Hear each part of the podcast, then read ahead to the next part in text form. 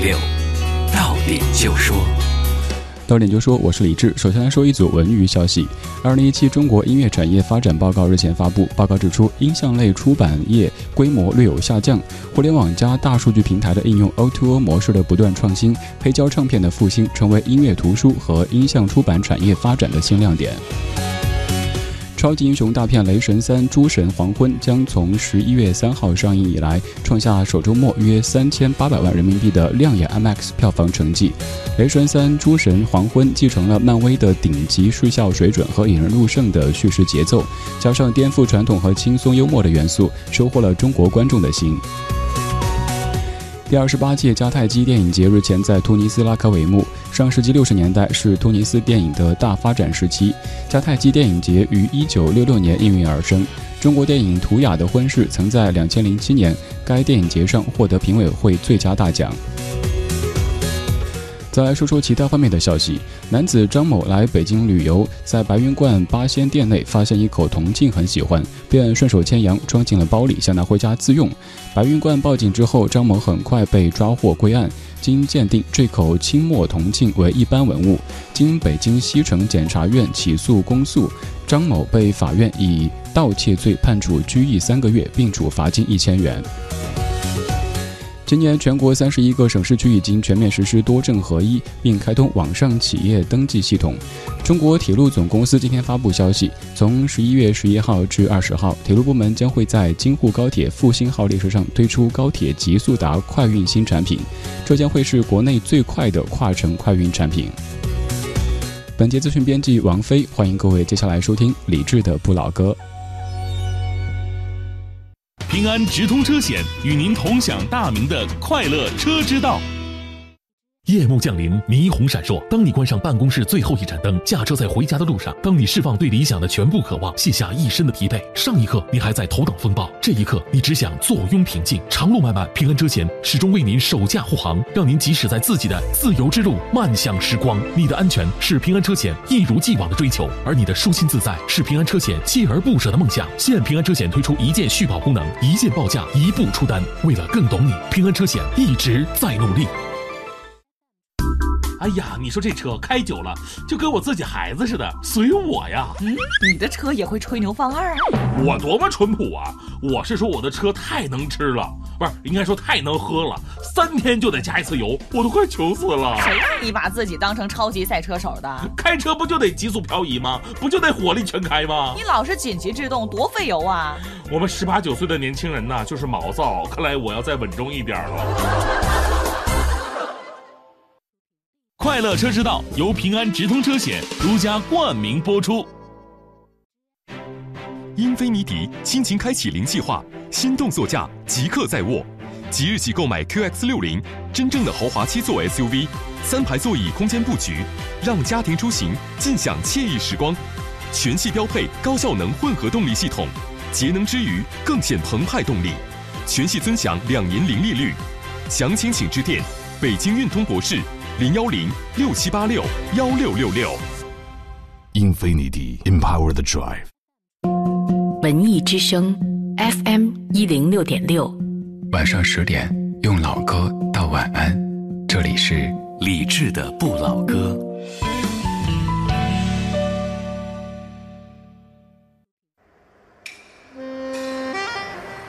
独守旧时光，像是久居深巷。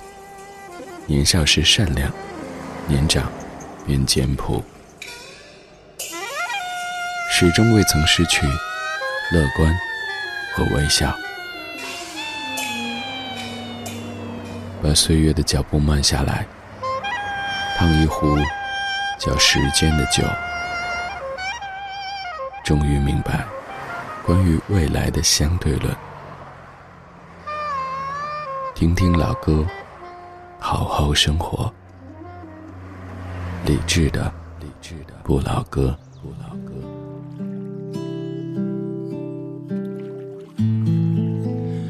二零一七年秋天的最后一个晚上十点零五分，你好，我是李志，这是正在直播的李志的不老歌，来自于中央人民广播电台文艺之声。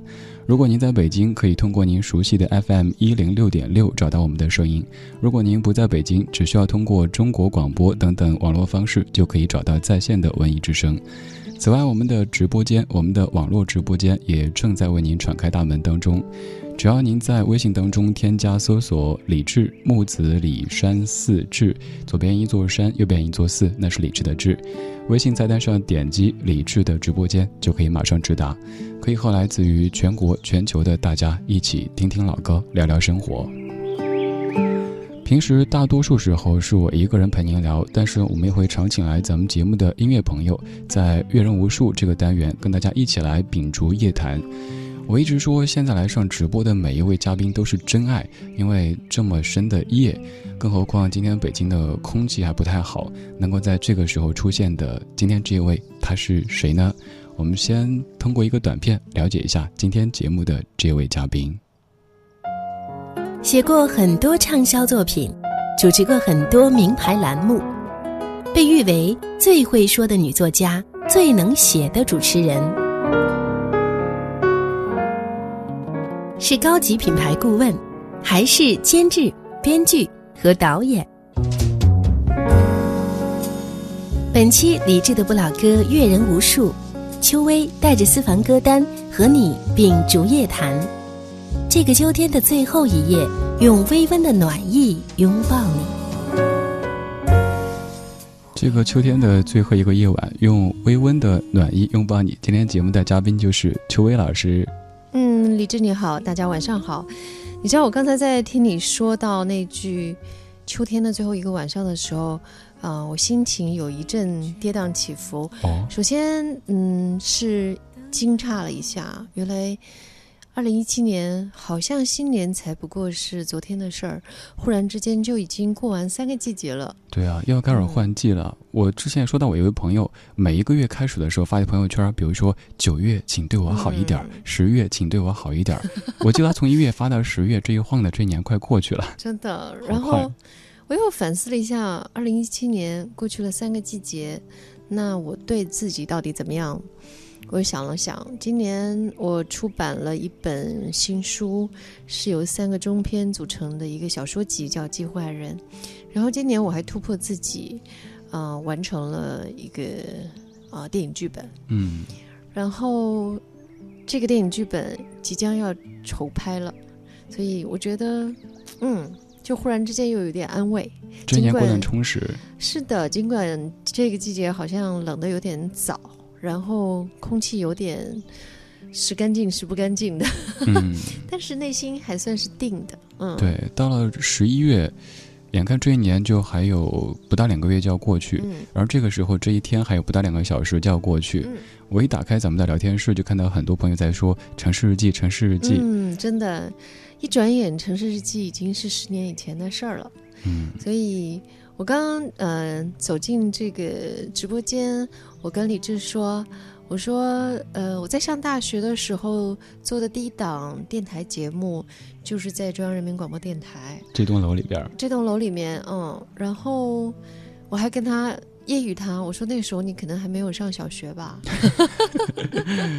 嗯，对，我觉得在很多做电台同行的眼中，我刚才说到邱薇姐是一个。传说式的人物，就是当时因为城市日记落地很广，嗯，全国任何地方，因为那个时期的广播可能这种地域性特别强，嗯，除了中央台以外，很多台都是它就基于某某城市的 FM 多少多少，没错。但是那个时期的城市日记覆盖了全国那么多城市，很多人会以为哎这是我们当地电台的，就后来走出去聊，发现哎你也听过，我也听过，是的，而且。一直到今天，嗯，像是说每次出版新书的时候要到处去跑宣传，都还有很多人跟我说我是听你的电台节目《城市日记》长大的，而且一年一年，呃，说这样话的人的年纪就越来越大了。然后昨天呢，有一个小女生来参加我的分享会，呃，分享会之后，他跟我说：“他说你知道吗？我妈妈是听你的节目《成人日记》好吧？万箭穿心，真的。不说您了，就我现在都有朋友跟我说，比如说我当年听您节目的时候上小学，现在我都开始实习了。我想，我觉得我还挺小的呀，经常还想就是别人叫我小李啊什么的。但是那时间真的是很快，真的。我也记得我当时上学的时候听您。”当时还有好多位的嘉宾，我还记得有一期节目，你们在讨论新年的节目变化，然后那期就在聊电台这个主题。嗯，呃，您在当中说，其实您是个话痨，最怕的就是说不让说话，或者说做类型化的节目的时候，一分半说不够。真的，我到今天还是有这种担心，而且呃，真的就是有的时候。呃，一切都不是问题，因为时间会解决一切问题。如果时间时间解决不了的问题，基本上也不是个问题。我说的真哲学。其实我想说这个的意思是说，当时我在做《城市日记》的时候，那是一档发行节目。嗯。然后那个时候我最困扰的事情是，我多么的希望有一天，嗯，所有的人在不同城市的这些朋友们，能在同样的一个时间来听我的节目，而，呃，前提是我不必。要进到某一个台里，因为都是分地区的嘛。嗯，那其实现在网络节目就是打破了这个，就是在什么时间、任何的地方都可以共享。对对，真的就是让这个节目跨越了时间和空间，嗯，而一些老歌也有这样的功效。今天节目当中，秋薇姐带过来好几首她平时喜欢听的老歌，跟各位来分享。大家在听的同时，可以在微博上面搜“李志木子李山四志”，或者在微信公号里搜这个号码，都可以发送实时消息。当然，你也可以去微博上关注秋薇姐，记住“微”是微小的“微”，不是草字头那个“微”啊。没错，嗯，我们来分享第一首歌曲好了。嗯。您带的第一首歌是大家都很熟悉的一位大师，对，在我们唱片界都尊称他为大哥的李宗盛，但他却一直说他是小李。你刚才也是这么说的，我我是真小李，你是真小李，对对对，呃，对，你知道，对一个人来说，呃，人生当中有很多的小确幸，其中的一条就是你年轻时候喜欢的人。等到你年纪年长之后，他还是值得你喜欢。我小的时候非常喜欢李宗盛，然后等我这把年纪了，我现在的年纪是我当时喜欢李宗盛的时候的他的年纪，然后你依旧觉得他仍旧值得你喜欢。然后尽管他的产量不是特别的多，嗯，但是他每一次出新歌的时候必成经典。对，而且我很喜欢他那种能。安安静静的，曾经有很多年在北京的七九八去做吉他这件事儿。嗯，对，小时候毕竟那会儿可能，我觉得他小时候的志向是做木匠。嗯，那做吉他就是把音乐和木匠的这个结合了。没错，而且，呃，我记得听说大哥从北京搬回台北的时候，我问过他原因。然后他说，因为他要更好的照顾妈妈。哦，大哥是非常孝顺的儿子。嗯，然后他说，他每天晚上回家会帮妈妈按脚。哇，就这一个细节都觉得好温暖。是的，对。哎，看来我们巨蟹的人还，我跟他同一天生日的。哦，真的。对 对，巨蟹男就是很温暖的。嗯嗯，对，我们来听今天节目的第一首歌曲，李宗盛大哥的《给自己的歌》。这样的歌在深夜里出现，很容易就把各位听得老泪纵横，所以这个时候先做一下心理建设哈。今天节目当中的嘉宾是邱薇老师。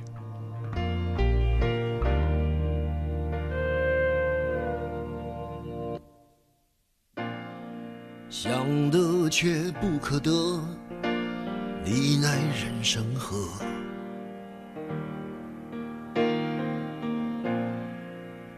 舍的舍不得，只顾着跟往事瞎扯。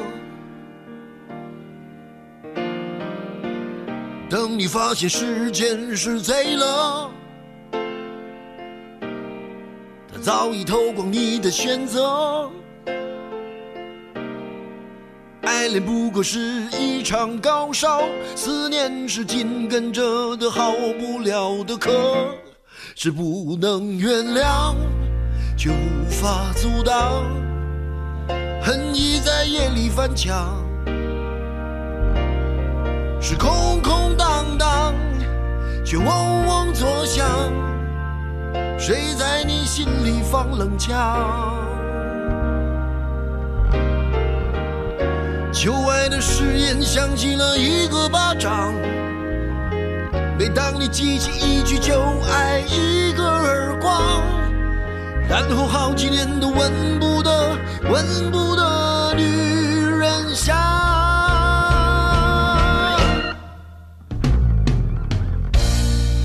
往事并不如烟，是的，在爱里念旧也不算美德。可惜恋爱不像写歌。再认真也成不了风格。见过思念放过谁呢？不管你是累犯或是从无前科，我认识的只有那喝酒的分了，没见过分酒的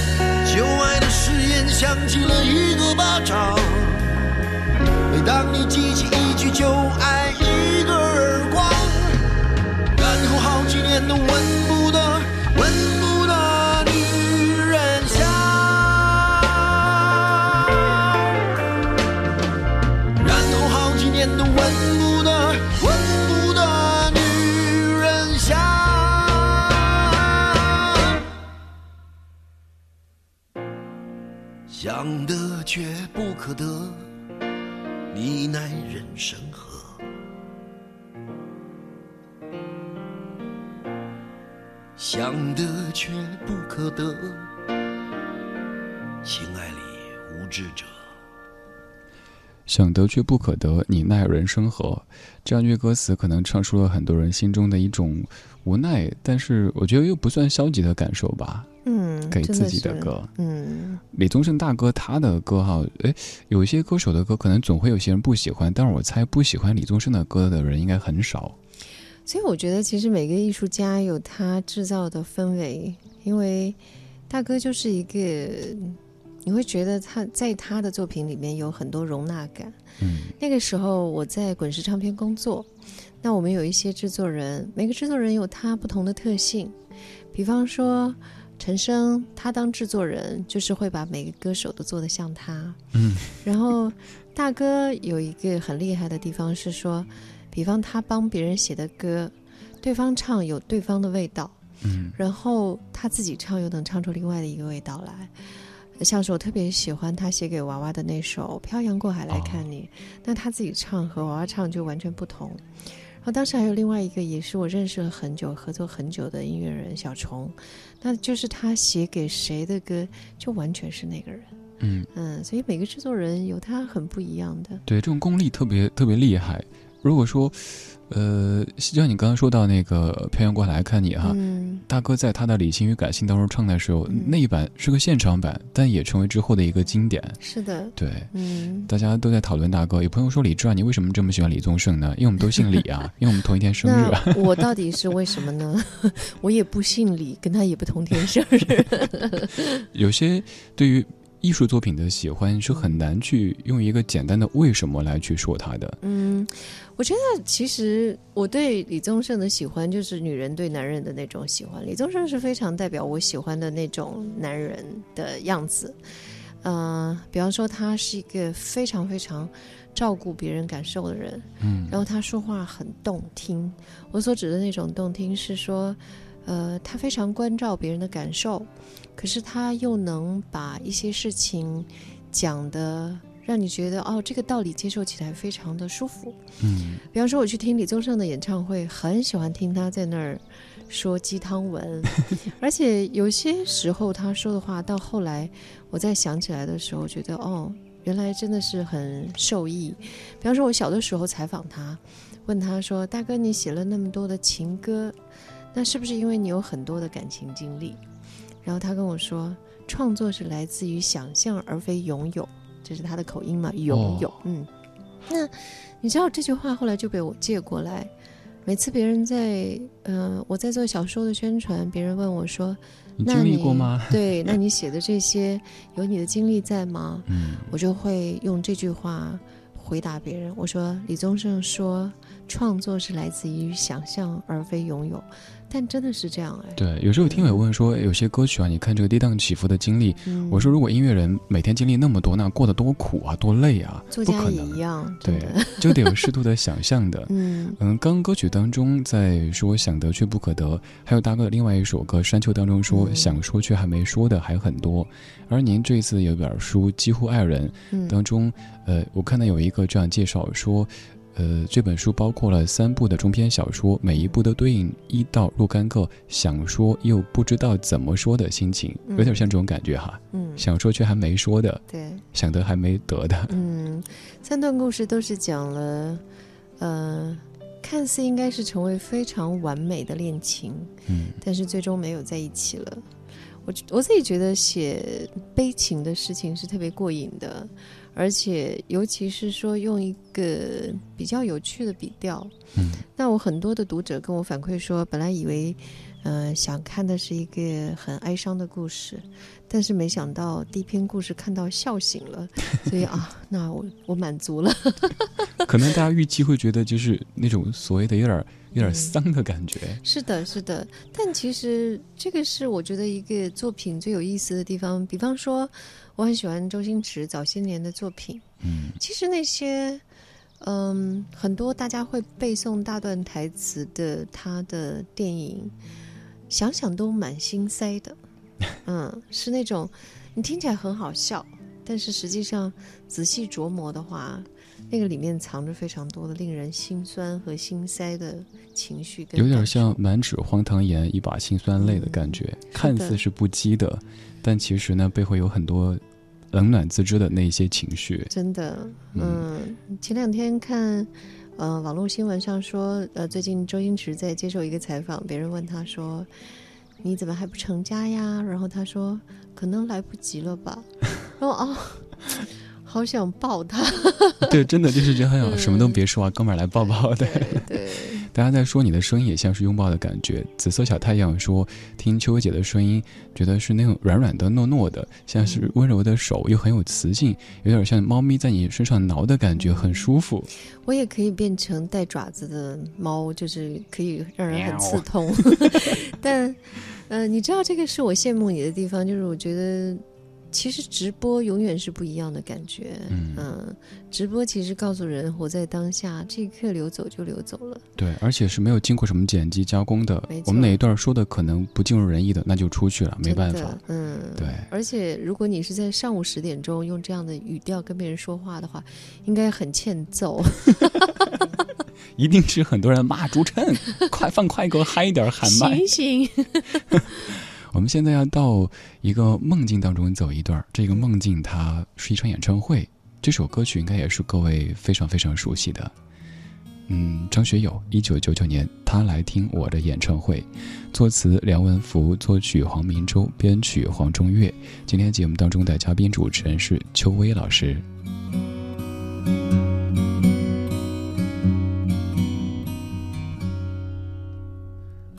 他来听我的。演唱会，在十七岁的初恋，第一次约会。男孩为了她彻夜排队，半年的积蓄买了门票一对。我唱得他心醉，我唱得他心碎。三年的感情，一封信就要收回。他记得月台汽笛声声在催，播我的歌陪着人们流泪。嘿嘿嘿，陪人们流泪。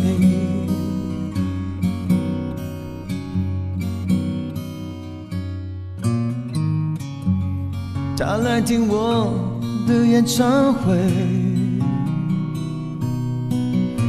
在二十五岁恋爱是风光明媚，男朋友背着她送人玫瑰，她不听电话，夜夜听歌不睡。我唱得他心醉，我唱得他心碎。成年人分手后都像无所谓，和朋友一起买醉卡拉 OK，唱我的歌陪着画面流泪，嘿嘿嘿，陪着流眼泪。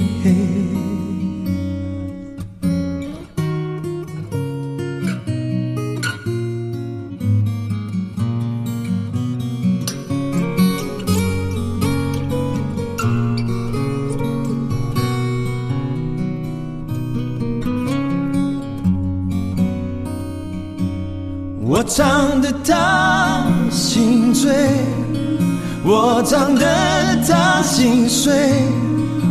在三十三岁，真爱那么珍贵。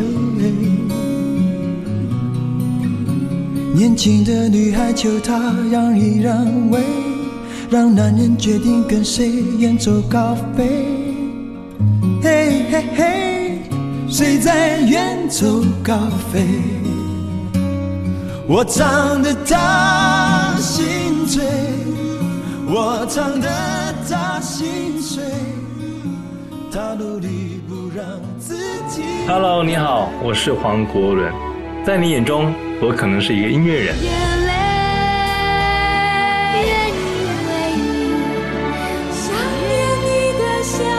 你也可能觉得我是一个综艺咖或是选秀的评委。陆姐，你唱的真棒，这首歌太难唱了。我愿意是承诺，我愿意是奉献，我愿意可以带而你最近关注我可能是因为我居然在鸟巢开了一场演唱会。大家好。很多人都说我赔很大，举办完没有不可能演唱会之后，老婆寇乃馨接受采访说，这场演唱会是极大不可能挑战。到底我是赔还是赚呢？不要猜了，我来亲口告诉你吧。十一月九号晚上十点，我在文艺之声李志的不老歌，陪你听听老歌，聊聊生活。买热门票上票牛网，买折扣票上票牛网，安心购票，乐享现场。票牛为每一个爱演出的你保驾护航。上汽通用别克全国近千家维修站通过层层严格考核，认证金牌技师仅十八位，达世行高达四位技师通过金牌认证，专业诊断，让您安心用车。达世行别克维修八八四七九八八八。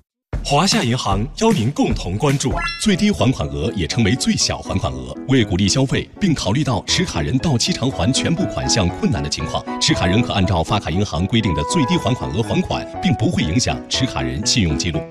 做电商难，一分钱难倒资深卖家。找华夏银行电商贷，要不要抵押？不要。能贷多少？最高一百万。在线申请，在线放贷，随借随还。华夏银行电商贷，九五五七七。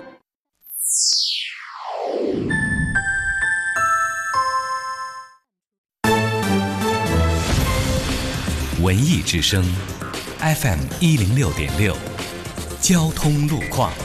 晚上十点半来看一下明天的出行提示。近期上午去往医院就诊的患者较多，上午儿童医院周边的南礼士路、月坛南路和西二环，安贞医院周边的安定路、北三环中路容易出现车多、行驶缓慢情况。建议各位上午出行时尽量避避开以上医院周边道路，前往医院尽量乘坐出租车或者是地铁等公共交通工具。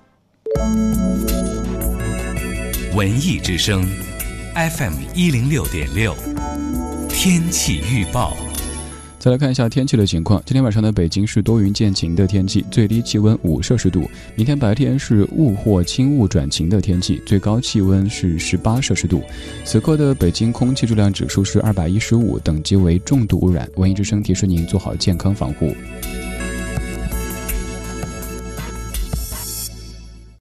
人保直销车险邀您一同进入海洋的快乐生活。城市的灯火足以点亮整个黑夜。而爱你的人始终会在家中为你留一盏灯。我是一名普通的人保直销车险管家，我在首都北京向整座城市问候。京城的夜幕已落下，但你和朋友的聚会可能才刚结束，或者由于加班你才离开公司不久，所以此时的车水马龙也有驾车回家的你吧。安全才是回家最近的路。人保直销车险陪你安全出行。四零零一二三四五六七。海洋的快乐生活。杨哥有一天去银行取钱呢，就对业务柜台就说了：“老妹儿，给我取一千五百五百块钱。”业务员一刷卡查说：“哎呀，我们这取一千五百块钱，我们这没那么多呀。”杨哥就抱怨了：“你你有没有有没有搞错？连这点钱都没有？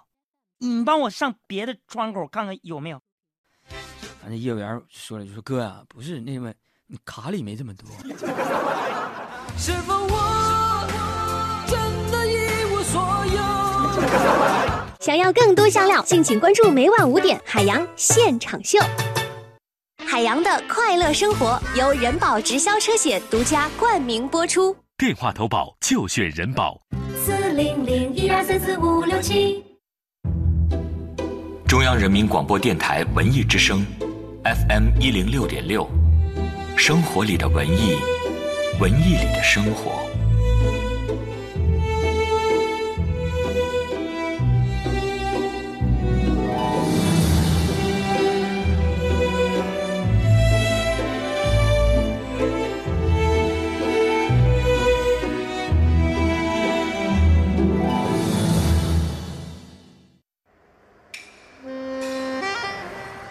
守旧时光，像是久居深巷。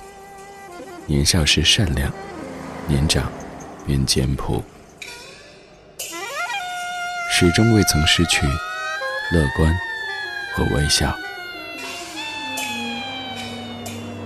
把岁月的脚步慢下来，烫一壶叫时间的酒，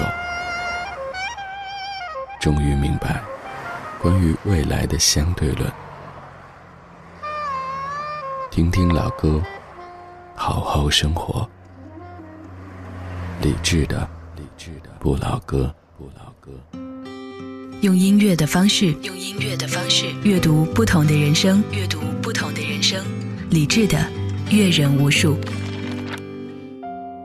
写过很多畅销作品，主持过很多名牌栏目，被誉为最会说的女作家，最能写的主持人。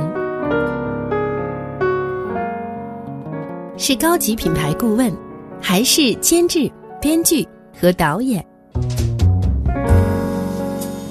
本期理智的不老歌阅人无数，秋薇带着私房歌单和你秉烛夜谈。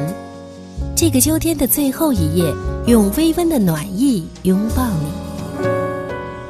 这个秋天的最后一个夜，用微温的暖意拥抱你。我是李志，这里是李志的不老歌，阅人无数。今天节目当中的嘉宾主持人是邱薇老师。嗯，李志你好，大家晚上好。嗯，刚这个片花里说那一句，您被誉为是最会说话的女作家，最能写作的主持人，所以我介绍的时候都不知道该在你名字前冠哪一个头衔，太多身份了。我也不知道这是谁写的，其实听起来让人有一点点汗颜。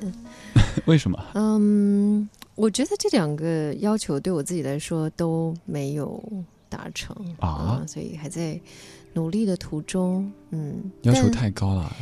嗯，每个人都有一个想象中的自己啊。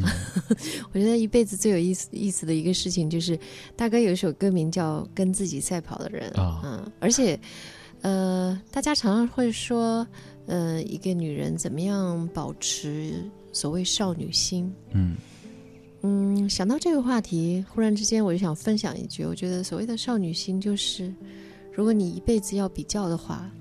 你唯一比较的人就是跟自己比，别跟别人比，跟别人比的话会导致心态失衡。是的，而且其实你永远也不会知道对方经历了什么。对，嗯，像是我的工作人员很可怜，现在还在啊导播间打瞌睡，对，他在陪伴我。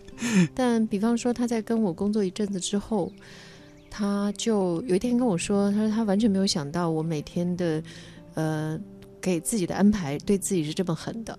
因为除了工作之外，除了满满的工作之外，还要花很多的时间去虐自己。嗯，比方说啊，做功课啊，健身啊，什么。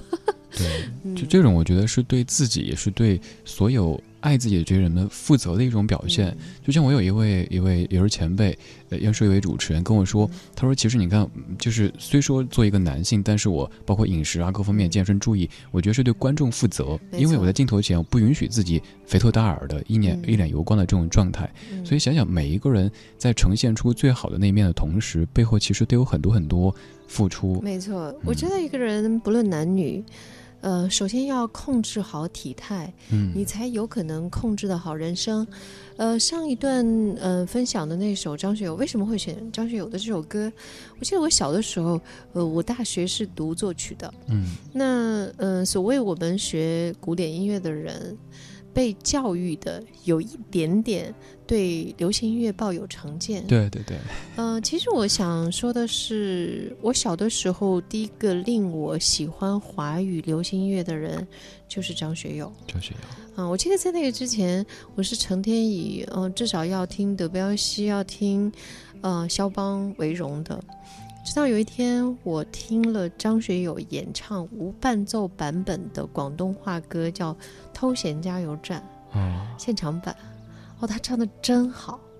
然后从那个时候一直到现在，我的观念就是，我从来不以音乐的类型区分。古典音乐糟糕的多的是，不好听的多的是。对，流行音乐当然也是良莠不齐，所以其实本身没有这样的分类，只有好的和不好的分类。对，像上半小时咱们说这两位大哥都是这样子，他们刚好两位演唱会都去看过，哎，刚好今晚上我在青田 FM 上了一期节目，就是去年学友大哥在北京这场当中，我录了一些现场声音，然后去说。人家之所以被称为歌神，这绝对是有有有原因的。唱到这个阶段，这样一个地步，还对自己那么严要求。我最感动一段就是，他连开三天，我去的是最后一场，加上前面的彩排，他说已经连唱了四天，唱那么久，嗓子有点状况，其实很能理解。而且很多歌手可能耍个滑头，大家一起来，他的歌都会唱 过去了。你在说周华健吗？华健大哥那是忘词嘛？学友大哥就是硬自己顶上去，就是朋友都说好心疼啊。其实大家不会至于学友大哥您唱功或者怎么着的，但是他就特别敬业的，从来没有说我去糊弄什么的那种精神。还有像李宗盛大哥也是这样子，可能咱们喜欢他们，我觉得做人的这一方面对自己的一种克制和约束也是原因之一吧。没错，我觉得只有嗯特别。极致的克制，才可能有所谓的自由。对我喜欢的艺术家、音乐人，到后来都有一点点的天真，那个不是傻。孩子气那种是孩子气，是经过很多事之后，依旧是有种单纯。比方说，李宗盛大哥有这个，张学友有这个，王菲有这个，嗯嗯，对，就是知世故但不世故，没错，这样的一种状态。嗯，大家也都在说你，很多人说就是您刚才说到您九几年开始做广播，但很多朋友都说 听声音就是一个小少女，即使叫姐就想叫小姐姐。因为如果我的读者。有的人叫我阿姨，我就会生气。其实，在现实生活中，他们可以的。我四十几岁了，你想一个二十出头的人，如果在现实中你叫一个四十几岁的人阿姨是 OK 的，但是我会生气。如果你在微博上这样叫我的话，我就会把你删除。大家记住这一点哈，要想保命的话，要守住一些底线。对我出去签售，别人要吐签签名字，然后如果是那种小朋友来说邱阿姨，然后就会冷冷的不吐签。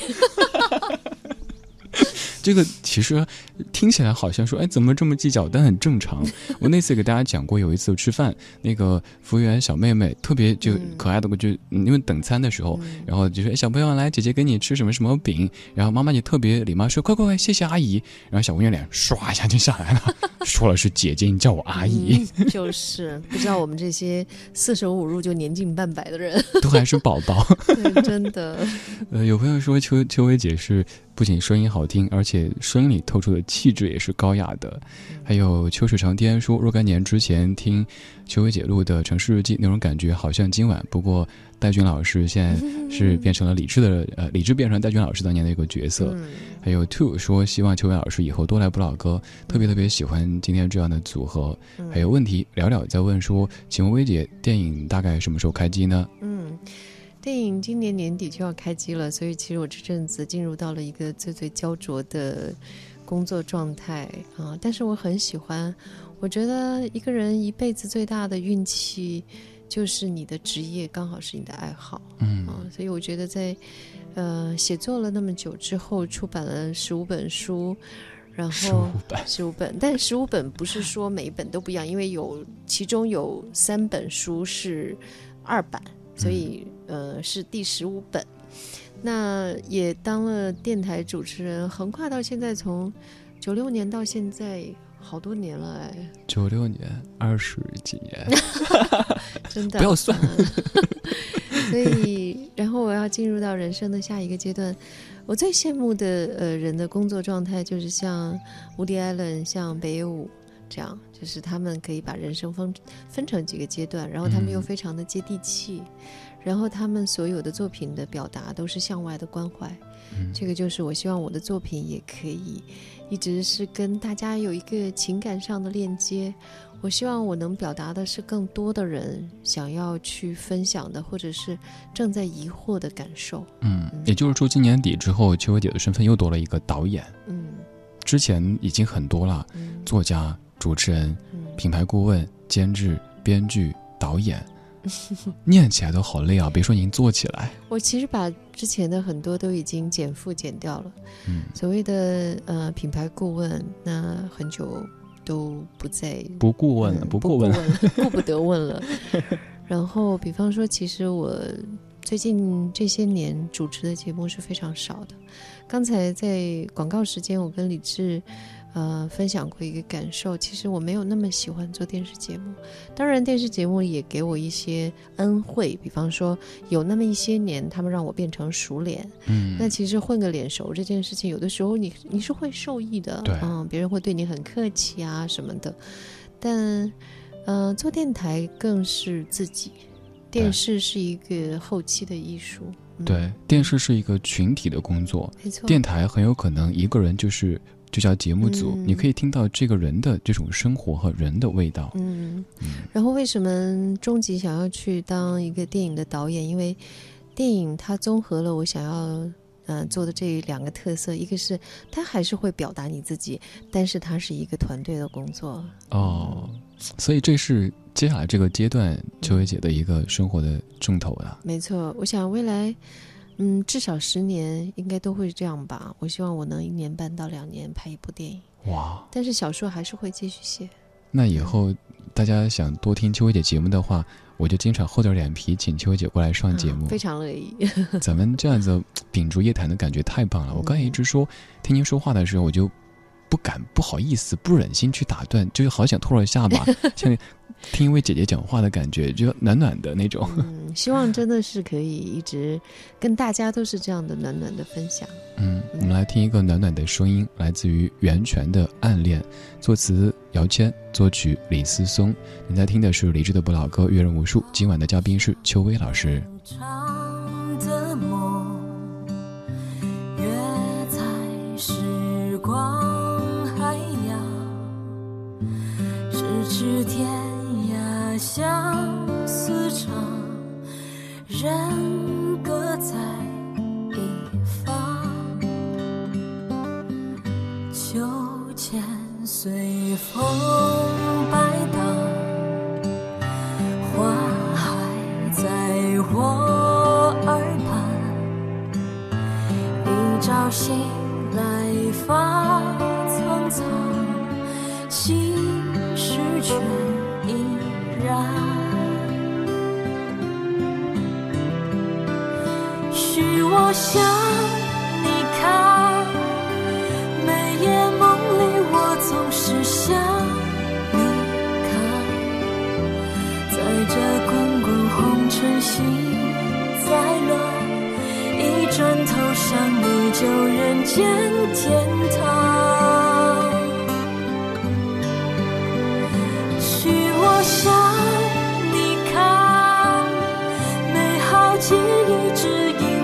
想你看，竟然青春是如此短暂，暗恋才因此慢慢的延长。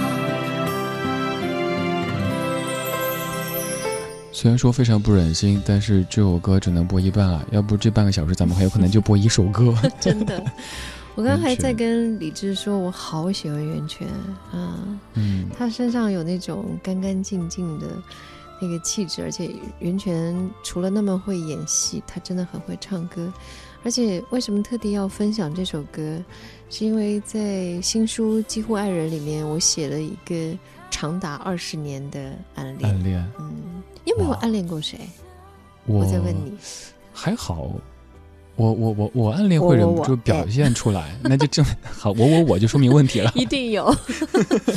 大家如果能刚才看到李志的那个就是肢体啊，他一定有，因为他开始 在演示刷下巴，然后其实有暗恋过这件事儿是很美好的，嗯嗯，而且我非常喜欢姚谦写的这句词，以至于喜欢到我的编辑把这句词放在。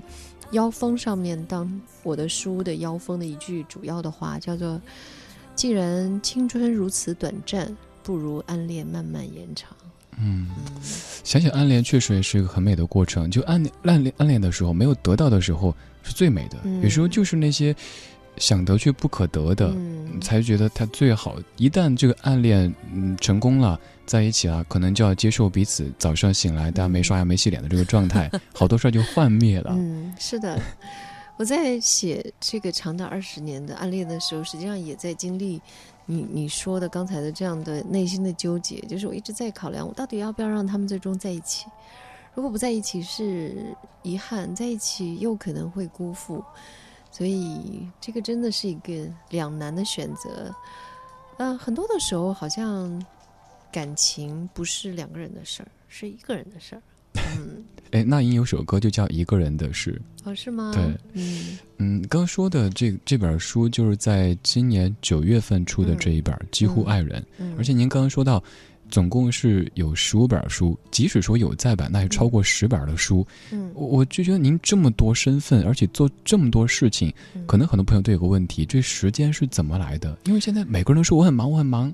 呃，其实如果你真的想做的事儿，你一定有时间的。比方说，呃，我今天除了早上开会之外，我有三档电台节目要去跑。我们是其中之一，其中之一。然后另外有一档录播，有一播有一档直播。哦。那因为我算是一个嗯，就是比较熟练工种嘛，所以第二档节目比预期的快。所以呢，我挤出来了大概有将近两个小时的时间，然后我就跟我工作人员说：“我说现在什么都不要安排，我我要马上去打拳。”所以我中间还抽了，就是除了路上堵车的时间之外，我还有去将近一个小时打拳。哦，所以就是对我来说，我觉得，呃，让自己的身体有更有意志力，这个事情非常重要。对，所以真的有你想做的事情，一定有办法的。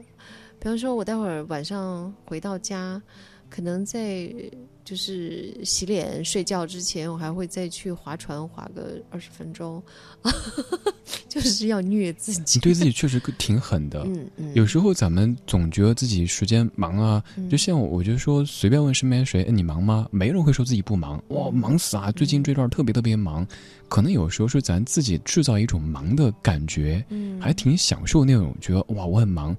但我一直说，忙不是本事，忙出了什么，这个才是本事。所以有时候不要一味的制造一种假象，像今天秋薇姐这状态，光是三档电台节目，可能就已经足够说我这天很忙了。但她居然还能抽出时间打拳，嗯，我想跟大家有一个很那个的分享，我自己很有心得，就是我觉得其实你把事情分成不同类型，你不太会累。其实会累的事情是你一直非常单一的在做一件事儿，你就会累。所以，比方说，我早上起来，呃，录了一段朗诵，然后，然后我就去开了个电话会，然后中间还去呃享受美食。就是我觉得你要分开这些。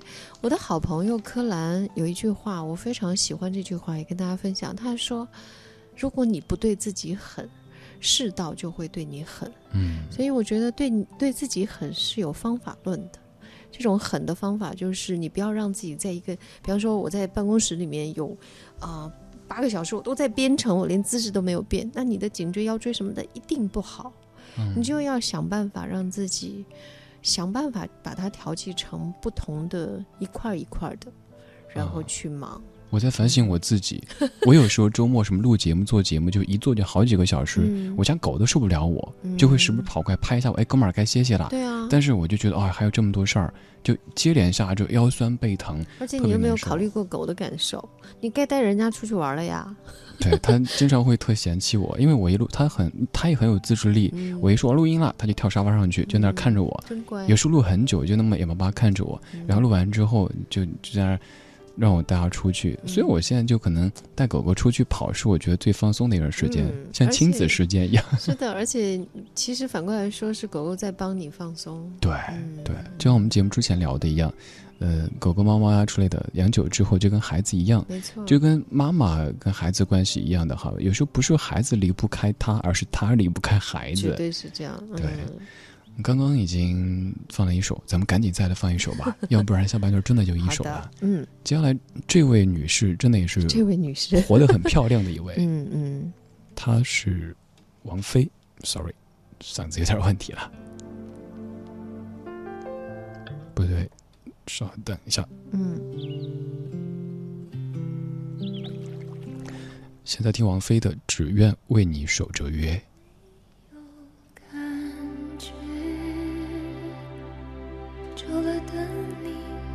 心如止水。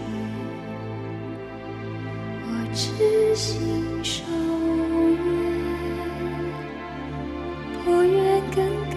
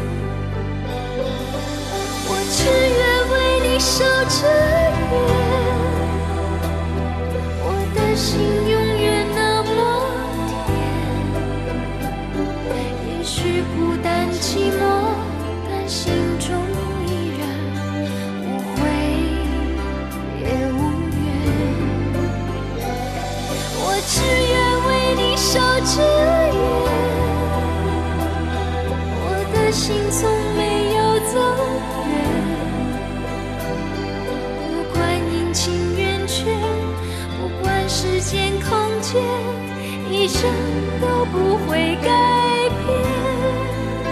再长的路，纵然距离遥远，我能穿越。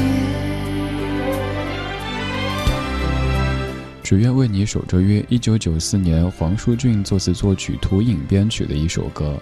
好老啊，九四年。一九九四年，真的可能很多此时在收听我们节目的人，那个时候还没有出生吧？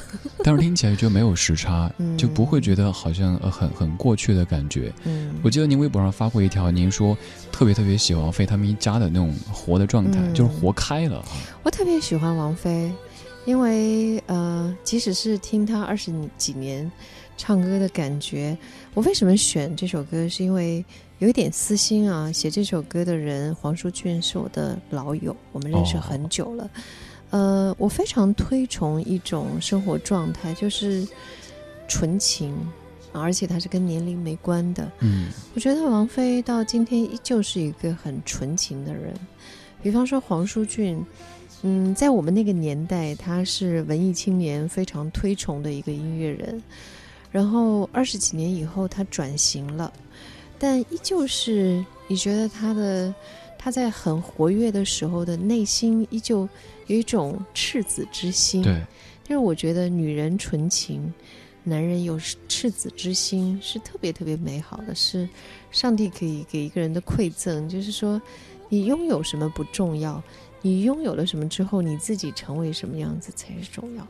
对，这可能就是我们现在常说的初心哈。包括咱们的党和国家都要提到的“不忘初心”这回事儿，我觉得有些音乐人也是，正因为咱们看到，就像是我们又回到最开始播的李宗盛大哥，可能当时那一个穿过什么抽水四溢的那个菜市场去去贴什么瓦斯广告的那个少年，后来梦想着做木匠的那个他，他现在从未曾忘记，他就像常常会说。他到现在这个阶段还会说，常觉得自己何德何能？嗯，我觉得这样的一种虚怀若谷的这种态度，嗯，可能也是好多人喜欢他们的原因之一了吧。没错，还有我觉得年龄到了一个时候，拥有到了一个时候，一定要回馈别人。前天的时候，我帮杨澜姐的阳光未来艺术基金会去做了一个公益的主持，跟朱军老师一起。那像是王菲，像是黄淑俊，像杨澜姐。都是那种每年花很多的力气和时间回馈大家的，所以这些都是榜样来的。对，这可能就是我记得您说过一句话，说，呃，当时您是说女人说女人要活得好看，嗯，我就理解了这个好看，不单是对于女子，也不单是至于外貌，更多的是整个人生的状态。没错，对，也祝大家在接下来这个冬天都活得更好看一些。虽说冬天来了，能够把赘肉遮起来，但是不要骗自己，自己是骗不过的。好的，今天就是这样的。嗯，谢谢秋薇姐，谢谢李志，谢谢大家的。大家都意犹未尽啊，都说好想好想再听您说，那咱们就来一个约定。好的，嗯，以后常来。嗯，好，谢谢，也谢谢各位陪咱们熬夜。稍后零点到两点，李志还会在中国之声《千里共良宵》继续陪伴大家。各位想睡的话早点睡吧，不想睡的话待会儿继续。然后又放低，在你的唱机放低唱片是我，全是暗中一起分享过首歌。从你的套房带走。你好，我叫文艺之声，代号 FM 一零六点六。生活里的文艺，生活里的文艺，文艺。是一种态度，是一种生活。文艺里的生活，中国主流文化传播第一权威广播媒体。文艺之声，文艺之声 FM 一零六点六。家有一老，如有一宝，尊老为德，敬老为善，爱老为美，助老为乐，敬老文明，永远记牢。扬尊老中华之风，树敬老文明之本。北京市老龄工作委员会提醒您：敬老文明，温暖你我。这么多年，我一直在外打拼事业，而妻子用整个青春默默的为家庭付出。我无法还她一个美好的青春，但是我可以让她像明星一样享受燕之屋晚宴。大家好，我是刘嘉玲，享受燕窝，让年龄成为秘密。晚宴专营店，双井富力城旗舰店，北京 SKP、燕商、翠微均有售。晚宴专线：四零零零零三二三二三，四零零零零三二三二三。十一月十一日去哪儿嗨？集美家居啊！一元升一千元代金券，集美官网凌晨二十四点准时抢，成功预约消费指导师更有五百元购物券免费送。详询四零零零零六五八五八。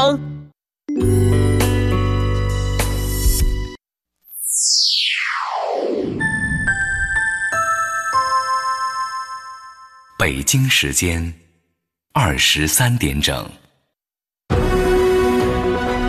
中央人民广播电台文艺之声，FM 一零六点六，生活里的文艺，文艺里的生活。